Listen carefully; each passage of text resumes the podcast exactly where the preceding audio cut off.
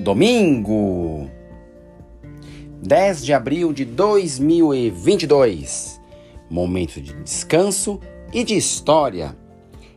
Episódio de hoje: o famoso piso de caquinhos. A cidade de São Paulo e as cidades da região metropolitana têm um piso característico nas casas mais antigas, que é aquele piso de caquinho, todo vermelho com pontinhos pretos e pontinhos amarelos. Este piso, na verdade, tem uma outra origem. Ela vai se começar lá na indústria de cerâmica São Caetano.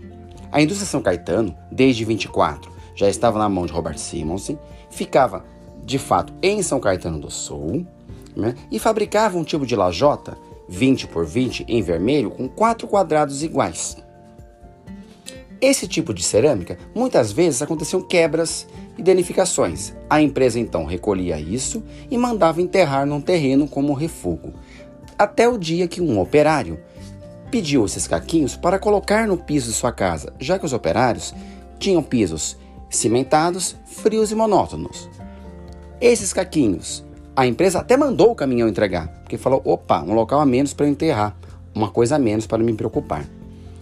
Ficou tão bonito e no meio desses caquinhos vermelhos tinham pontinhos pretos e os pontinhos amarelos. Os vizinhos logo viram. Os operários da fábrica também quiseram. E a empresa continuou a mandar.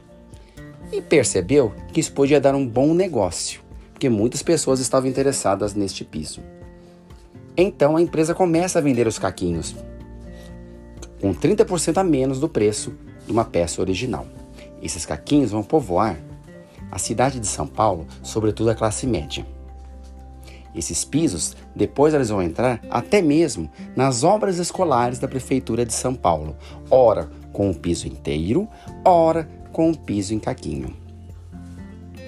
A partir dos anos 70, esse piso em caquinho entra em desuso, pois boa parte da classe média já estava se mudando para os prédios e condomínios, onde não era utilizado esse tipo de piso.